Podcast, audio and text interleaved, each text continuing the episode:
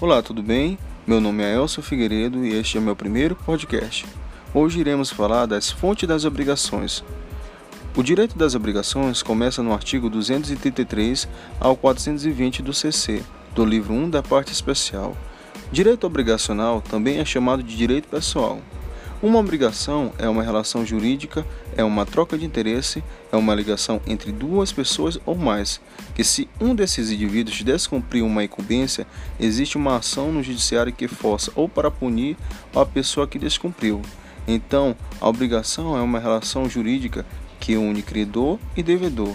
Credor é que tem o poder de exigir, já o devedor, a incumbência de cumprir algo. Esse algo dividido ou exigido tem seu nome e se chama de objeto ou prestação. É um comportamento de dar ou fazer que se encontra no artigo 247. Comportamento de dar se divide da coisa certa, artigo 233, da coisa incerta, no artigo 243. Toda obrigação nasce de uma lei ou de uma vontade.